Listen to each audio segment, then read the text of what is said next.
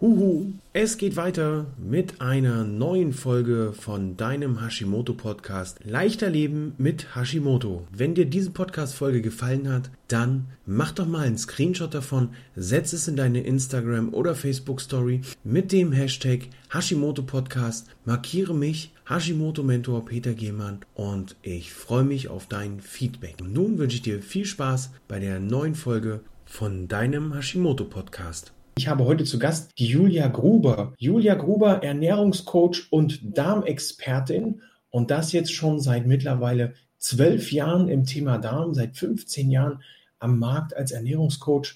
Liebe Julia, herzlich willkommen. Danke sehr, danke für die Einladung.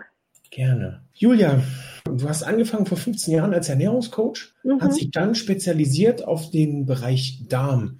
Wie bist du auf dieses doch spezielle Thema gekommen? Ja, das hat sich so ein bisschen ergeben, also ich arbeite ja zusammen mit meinem Mann und wir haben angefangen mit Blutanalysen und haben geguckt, haben die Leute irgendwelche Vitaminmängel und haben dann persönliche Vitaminanalysen ähm, oder persönliche Vitaminmischungen zusammengestellt. Wir haben dann gemerkt, dass es den Leuten zwar subjektiv besser ging, aber dass ähm, oftmals sich die Blutwerte nicht wahnsinnig verbessert haben. Also sie haben Vitamine eingenommen, haben Supplemente genommen und haben aber trotz, haben gesagt, oh, es geht noch viel besser, aber sie hatten irgendwie immer noch die gleichen Blutwerte. Und dann hat mein Mann irgendwann gesagt, da muss irgendwo ein Leck sein und woran kann das liegen? Und so sind wir auf das Thema Darm gekommen. Ich habe dann da halt von meinem Mann einfach viel mitbekommen, weil er ist wirklich sehr sattelfest im Bereich Biochemie und Analytik und wir haben halt angefangen mit Stuhlanalysen, haben ein tolles Labor als, als Partner gefunden und haben dann so eigentlich einfach Learning by Doing sozusagen gemacht. Okay, das ist ja schon mal sehr spannend, dass anhand der Blutanalysen festzustellen, dass da irgendwo was verloren geht, um noch nicht so richtig zu wissen, was verloren, beziehungsweise warum es verloren geht. Ist es denn so, weil ich lese und höre ganz oft auch von Kunden oder auch in Gesprächen mit, mit Interessenten, die dann sagen, warum soll ich beispielsweise auf Gluten verzichten? Ich merke doch nichts, ich habe doch keine Beschwerden. Soll man dann trotzdem auf bestimmte Sachen verzichten, weil man ja keine Beschwerden hat? Oder äh, ist es einfach wichtig, da komplett drauf zu verzichten, eben um, um diese, ich nenne es mal, so diese Prozesse, die im Hintergrund ablaufen, einfach einmal festzustellen? Also es fragt sich natürlich immer, wer stellt diese Frage. Ich gehe jetzt mal davon aus, weil du ja im Hashimoto-Bereich mhm. unterwegs bist, dass es auch jemand ist, der selber auch diese Autoimmunerkrankung ja. hat. Von dem her würde ich sagen, ja, also bei einer Autoimmunerkrankung lohnt sich auf jeden Fall auf Gluten zu verzichten, weil man einfach weiß, dass Gluten im durchlässigen Darm äh, mit verursachen kann oder respektive man hat auch rausgefunden, da könnte ich dir jetzt nicht sagen, wo das stand, aber das habe ich mal gelesen, dass eben auch, dass es Stunden, nachdem du zum Beispiel Weizen gegessen hast, auch wenn du eigentlich kein Leaky Gut hast, also keinen durchlässigen Darm in dem Sinne messbar feststellbar ist, dass aber durch den Verzehr von Weizen der Darm trotzdem ein paar Stunden lang dann durchlässig ist, egal ob du gesund bist oder nicht. Und das alleine zeigt schon, dass es auf jeden Fall Sinn macht, gerade wenn man schon krank ist, eben das, das Gluten wegzulassen. Ich gehe sogar so weit, dass ich sage, ich würde vielleicht sogar auch mal das Getreide komplett mhm. weglassen, also nicht nur glutenhaltiges Getreide wegzulassen, sondern generell alles Getreide, äh, okay. äh, wenn, wenn es darum geht, den Darm zu sanieren. Aber die Frage ist immer, ja, ich spüre nichts das ist immer so eine Sache, ne? Ähm, was heißt, du spürst nichts? Deine, deine Hashimoto-Symptome sind noch da und dann, dann denkt jemand, ja, ich spüre ja nichts. Aber es können auch andere Sachen sein, die man spürt, dass man vielleicht eben weniger müde ist oder weniger infektanfällig oder es sind halt manchmal subtile Sachen, die man gar nicht so klar festmachen kann.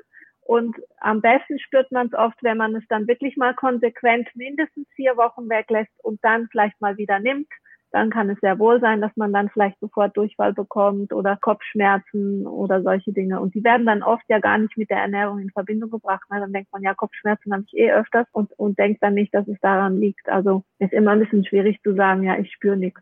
Okay. Also ist es dann schon so vergleichbar, beziehungsweise ist es, ist es mit den Symptomen übereinstimmend? Ähm, ich merke, dass viele, viele Menschen, die mit mir zusammenarbeiten in der Ernährungsumstellung, berichten schon nach, äh, nach einer ersten Woche, so fünf, fünf bis sieben Tage, ohne Gluten, ohne Weizen, ohne Milchprodukte, dass sie ja, mehr Energie haben, dass die Kopfschmerzen auf einmal weg sind, dass sie auch viel klarer sind, also jetzt nicht klar bei Verstand, das würde ja voraussetzen, dass sie vorher nicht ganz so beieinander waren, aber sie sind nicht mehr so, es ist dieser Gehirnnebel ist weg. Mhm. Und das sind ja, wie du sagst, eben Sachen, die so nebenbei passieren, die man aber nicht unbedingt dem Gluten jetzt zuschreiben würde, weil man ja noch da seine eher die Symptomatik in Richtung Hashimoto schieben würde. Mhm. Ja, genau. Also das erlebe ich auch immer wieder bei meinen Kunden. Das ist sehr spannend. Interessant fand ich auch die, die Aussage gerade, dass das äh, Weizen auch im Verdacht steht, dass eben für, ja, für ein paar Stunden dieses Zeitfenster da ist, wo auf einmal ein Leaky Gut Syndrom, ich sage so, so temporär vorherrscht. Ne, das mhm. ist ja wie wenn ich in eine Disco gehe und die Tür stehe, auf einmal alle gemeinsam Pause machen, da kann ja jeder reingehen. Genau. Dann kommen die nach einer halben Stunde wieder und wundern sich, dass alles durcheinander ist. So kann man sich das ungefähr vorstellen. Okay. Genau. Gut. Ähm, ich habe in meiner Facebook-Gruppe ein paar Fragen gestellt, mhm. beziehungsweise ein paar Fragen bekommen. Ich habe die Frage gestellt, wir haben das Interview mit der Julia was wollt ihr wissen? Und da sind ein paar Fragen zusammengekommen. Und zwar die erste Frage war, wie bekomme ich mit Hashimoto und dem Leaky Gut Syndrom den Histaminwert unter Kontrolle? Gibt es da Möglichkeiten? Naja, grundsätzlich mal einfach die, die histaminhaltigen Nahrungsmittel weglassen. Das wäre mal so ein, eine Strategie, die ich auch empfehle. Mhm. Da gibt's ja genügend Listen, die man sich ausdrucken kann. Also ähm, ich würde vor allem, was vielleicht noch für viele hilfreich ist, mir eine Liste ausdrucken mit Nahrungsmitteln, die eben histaminarm sind, also dass man sich eher fokussiert auf was darf ich essen und nicht mhm. auf was darf ich nicht essen. Also das ist mal so, so ein Punkt. Grundsätzlich, wenn wir antientzündlich uns ernähren, äh, ist das auch schon eine Hilfe, dass natürlich der Histaminspiegel runtergeht. Und zusätzlich kann man auch ruhig mal noch ein, ein gutes Probiotikum dazu nehmen. Also das ist nicht verkehrt.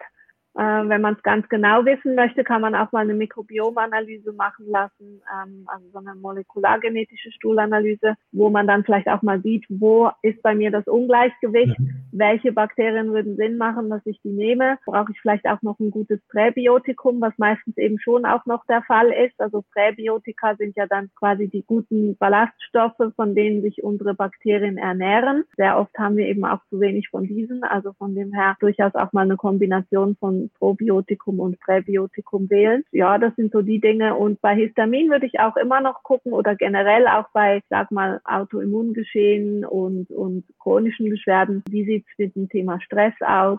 Lebensstil, also tatsächlich auch gucken, wie kann ich Stress reduzieren. Hm. Ja, der Stress, der ploppt immer wieder mal so auf, gerade auch im Bereich Hashimoto. Stress ja auch mit als mit als eine der vielen möglichen Ursachen. Man merkt ja oft auch, dass, äh, dass man dann nicht nur sagt, wenn man jetzt Stress hat oder wenn was Schlimmes passiert ist, das schlägt mir auf den Magen. Auch das kann ja die Verdauung dann beeinflussen und ähm, in, in den Bereich dann ausstrahlen. Gibt es denn, wenn ich gerade beim, wenn wir gerade beim Histamin sind oder auch generell Sachen, wo man zum Beispiel beim Probiotikum aufpassen muss, äh, ist alles sind da alle, alle Produkte gleich oder gibt es da Produkte, die schon ein bisschen spezieller sind, wo man halt äh, sagen muss, alles klar, du hast jetzt Histaminintoleranz, nimm mal lieber die Produkte, du hast jetzt Fructoseintoleranz, nimm mal lieber die Produkte oder gibt es da so eine, ja, so Produkte, die wirklich für alle nutzbar sind? Jein, also bei, bei Histamin ist es natürlich so, dass man sagt, fermentierte Nahrungsmittel sind jetzt vielleicht nicht so günstig, die ja eigentlich gute Probi probiotische Bakterien enthalten. Also das wäre vielleicht sowas, wo man ein bisschen vorsichtig sein muss, wenn man eine Histaminintoleranz hat. Also eben so selber fermentierte Sachen wie Sauerkraut oder Kimchi oder solche Dinge. Mhm. Da wäre ich jetzt eher ein bisschen vorsichtig. Bei, bei Probiotika, ähm, also da, da geistern so Geschichten im Netz rum, so von wegen, gibt da gewisse Stämme, die man nicht einnehmen soll oder gewisse Bakterien. Das bewahrheitet sich in der Praxis nicht. Also ich weiß nicht genau, wo das herkommt. Ich habe das auch mit unserem Hersteller von Probiotika schon besprochen und die haben gesagt, dass das ist absolut nicht haltbar sozusagen diese diese Idee von wegen, dass es gewisse Bakterien gibt, die bei Histaminintoleranz irgendwie nicht nicht verträglich sind. Letzten Endes ist es schon so, dass man gerade wenn man Histamin hat, stelle ich fest, dass nicht das Gleiche bei allen die gleichen Reaktionen auslöst. Also man muss ja auch wissen, dass diese Histaminlisten entstehen, soweit ich es weiß, ähm, in, in, in Tierversuchen oder sind die mal entstanden halt mit Mäusen oder so? Und da ist immer die Frage, ja, reagieren Mäuse gleich wie Menschen? Und ja. es gibt nun mal einfach Leute, die haben ein Histaminproblem, aber können trotzdem ab und zu Schokolade essen und andere, die reagieren total extrem auf Kakao. Also das ist wirklich, muss man schon auch selber ein bisschen austesten. Und so ähnlich ist es wahrscheinlich mit dem Probiotika dann auch, dass man da halt vielleicht auch mal testen muss, was, was geht gut für mich, was nicht. Mhm. Ja, ich glaube, da würde ich jetzt mal so, also wichtig ist sicherlich, wenn man auf ein Produkt, ein probiotisches Produkt, also jetzt nicht was selber gemacht ist, sondern wirklich ein, ein gekauftes Probiotikum zu, zurückgreift, dass man da einfach auf die Qualität achtet, dass man vielleicht auch mal guckt, was ist das für ein Hersteller, wo kommt das her. Wir machen sehr gute Erfahrungen, also mit Pulver und nicht unbedingt mit Kapseln. Okay. Dass das einfach ähm, besser funktioniert. Es gab ja mal so dieses Argument von wegen, es muss in einer magensäureresistenten Kapsel sein, damit das besonders gut dann auch wirklich sich in den Darm vordringt sozusagen. Aber da zeigt es sich in der Praxis eher, dass es besser ist, die Bakterien eben zu rehydrieren. Also die sind ja gefriergetrocknet und dass man guckt, dass man die wieder aktiviert mit Wasser. Mhm und so eigentlich kampfbereit macht. Und dann sind sie auch stark genug, um durch den Magen zu kommen und dann im Darm eben ihre volle Aktivität zu entfalten. Okay. Also das ist so unsere Erfahrung. Wir hatten das sogar schon mal, dass eine Kundin irgendwie mit einer Kapsel äh, ankam und gesagt hat, sie nimmt diese Kapseln, aber die nützen bei ihr nichts. Und dann haben wir gesagt, mach sie mal auf, ähm, schütte sie in Wasser rein, lass es kurz stehen, trink's dann und, und guck mal, ob es so geht. Und dann ist sie zurückgekommen und hat gesagt, oh, jetzt endlich spüre ich eine Wirkung. Also das ist jetzt natürlich keine Studie, die wir da gemacht haben, sondern das war eine Person, aber es war noch eindrücklich, dass es dann so gut funktioniert hat. Ja, das ist ja schon sehr spannend. Kann es bei diesen Probiotika auch passieren, dass, dass man die nimmt und dann erst recht äh, Stuhlgang in Bewegung gesetzt wird und man eigentlich gar nicht mehr aus dem Haus kommt? Können die das also, auslösen? Kann theoretisch schon sein. Also ich sage auch immer, wenn man empfindlich ist, würde ich eher einschleichend dosieren. Also mhm. erstmal weniger nehmen und dann so ein bisschen steigern grundsätzlich, wenn natürlich ein System sehr lange nicht funktioniert hat und dann gebe ich ihm Unterstützung, dann kann das auf jeden Fall passieren, dass da was durcheinander kommt im ersten Moment. Das ist wie wenn du dein Haus für, ich sag mal, sechs Monate nicht geputzt hast und überall der Staub rumliegt und dann ähm, holst du dir eine Putzkolonne, die dich unterstützt, dein Haus wieder sauber zu kriegen, dann werden die im ersten Moment Staub aufwirbeln, ne? Ja, okay. Weil das der überall rumfliegt. Vergleich. Und von dem her, das, das äh, ist auch nicht schlimm, wenn mal irgendwie, dann bleibst du halt mal einen Tag zu Hause, finde ich jetzt nicht so schlimm. Man muss es vielleicht vorher wissen. Mhm. Aber das heißt jetzt nicht, dass das immer passieren muss, ne? Ja, ähm, ja. Überhaupt nicht. Aber wenn es bei jemandem vielleicht je nachdem, wie der Zustand ist, kann das schon sein, dass da eine Reaktion kommt, ja. Das ist ja auch, das kennst du sicher von deinen Kunden auch von Ernährungsumstellungen. Gibt es manchmal, dass Leute sagen, jetzt geht's mir noch viel schlechter ähm, oder ich bin noch viel müder. Also ja klar, wenn Prozesse angegangen werden, wenn die Entgiftung in Gang kommt, also man, dann kann man auch Entgiftungserscheinungen bekommen. Ja, ja ich habe es erst am Wochenende gehabt. Ähm, da meldete sich eine Dame und sagte, ich bin total kraftlos. Wenn ich sonst Sport gemacht habe, habe ich richtig Power gehabt im Vergleich zu dem, was jetzt, was ich jetzt leisten kann. Ich bin echt kaputt. Und dann habe ich gesagt, du bist jetzt seit einer Woche in der Ernährungsumstellung.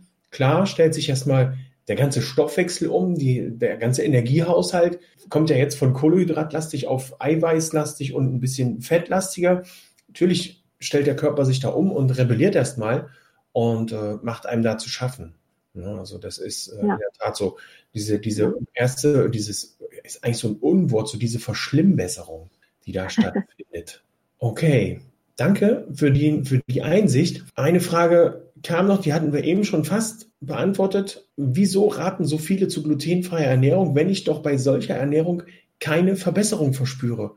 Ganz oft lese ich das, ja, jetzt habe ich vier Wochen lang Gluten weggelassen, es war so schrecklich, aber ich habe keine Verbesserung gespürt. Wofür mache ich das eigentlich? Ja, eben, also erstens mal würde ich halt dann auch mal nachfragen, wie ernährst du dich denn? Also hast du nur einfach Gluten weggelassen? Hm. Weil dann äh, viele Leute greifen zum Beispiel auf glutenfreie Produkte zurück. Die sind nicht unbedingt besser, also die sind meistens eben auch industriell gefertigt, haben einen hohen Einfluss auf den Zuckerspiegel, sind in dem Sinne nicht gesund ja. sondern sind einfach industriell gefertigte Produkte, die jetzt kein Gluten enthalten. Ähm, also da müsste man erstmal vielleicht auch nachfragen können, ja, wie ja. ernährst du dich tatsächlich? Ähm, ja, das andere haben wir, glaube ich, tatsächlich schon ja. beantwortet. Also erstens mal ist es auch, äh, oder nicht erstens, aber vielleicht was wir noch ergänzen können, ist, dass es manchmal eben nicht nur an der Ernährung liegt. Das heißt jetzt nicht, dass es verkehrt ist, wenn man äh, auf seine Ernährung achtet. Im Gegenteil, das ist die Basis. Wir sind, wir bestehen aus dem, was wir essen. Ne? Also das ist eigentlich relativ klar. Unser Körper, wenn er Baustoffe braucht, dann muss er sich die aus der Nahrung holen, wo, ja. woher sonst. Also von dem her lohnt sich das auf jeden Fall.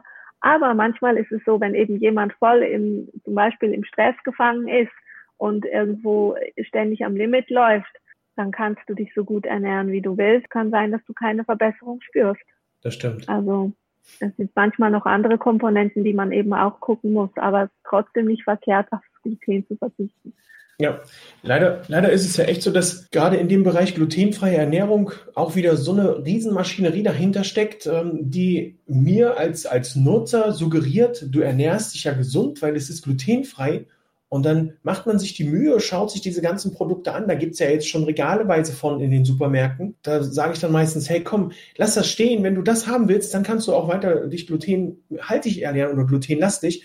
Das ist für den Körper wahrscheinlich noch angenehmer, als wenn du dir Maismehl und Reismehl und sonst noch was an irgendwelchen Zuckerstoffen damit reinpfeifst, nur damit es glutenfrei ist. Ja, das ist ja, ja, dann auf der anderen Seite, das ist, ich krieg's nicht mehr zusammen, äh, aber das ist so ein Vergleich, so den, den, den Teufel mit dem Belzebub austreiben. Ne? Äh, mhm. Äh, genau. Hoffentlich nimmt mir das jetzt keiner krumm, dass ich dieses Beispiel genommen habe. also das ist halt so, so eine Sache. Da muss ich genau schauen, und nicht blind darauf vertrauen, wenn es dann heißt, ja, das ist glutenfrei und alles ist super. Meistens ist es dann, ist dann nur der Titel, der Name glutenfrei und dafür ist das Mehl dann eben noch ein bis zwei Euro teurer. Da ja. ist dann Mais drin, dann ist Reis drin und das wird vom Körper her genauso oder auch ähnlich angesehen wie eben das Gluten. Das war der erste Teil dieses wunderbaren Interviews.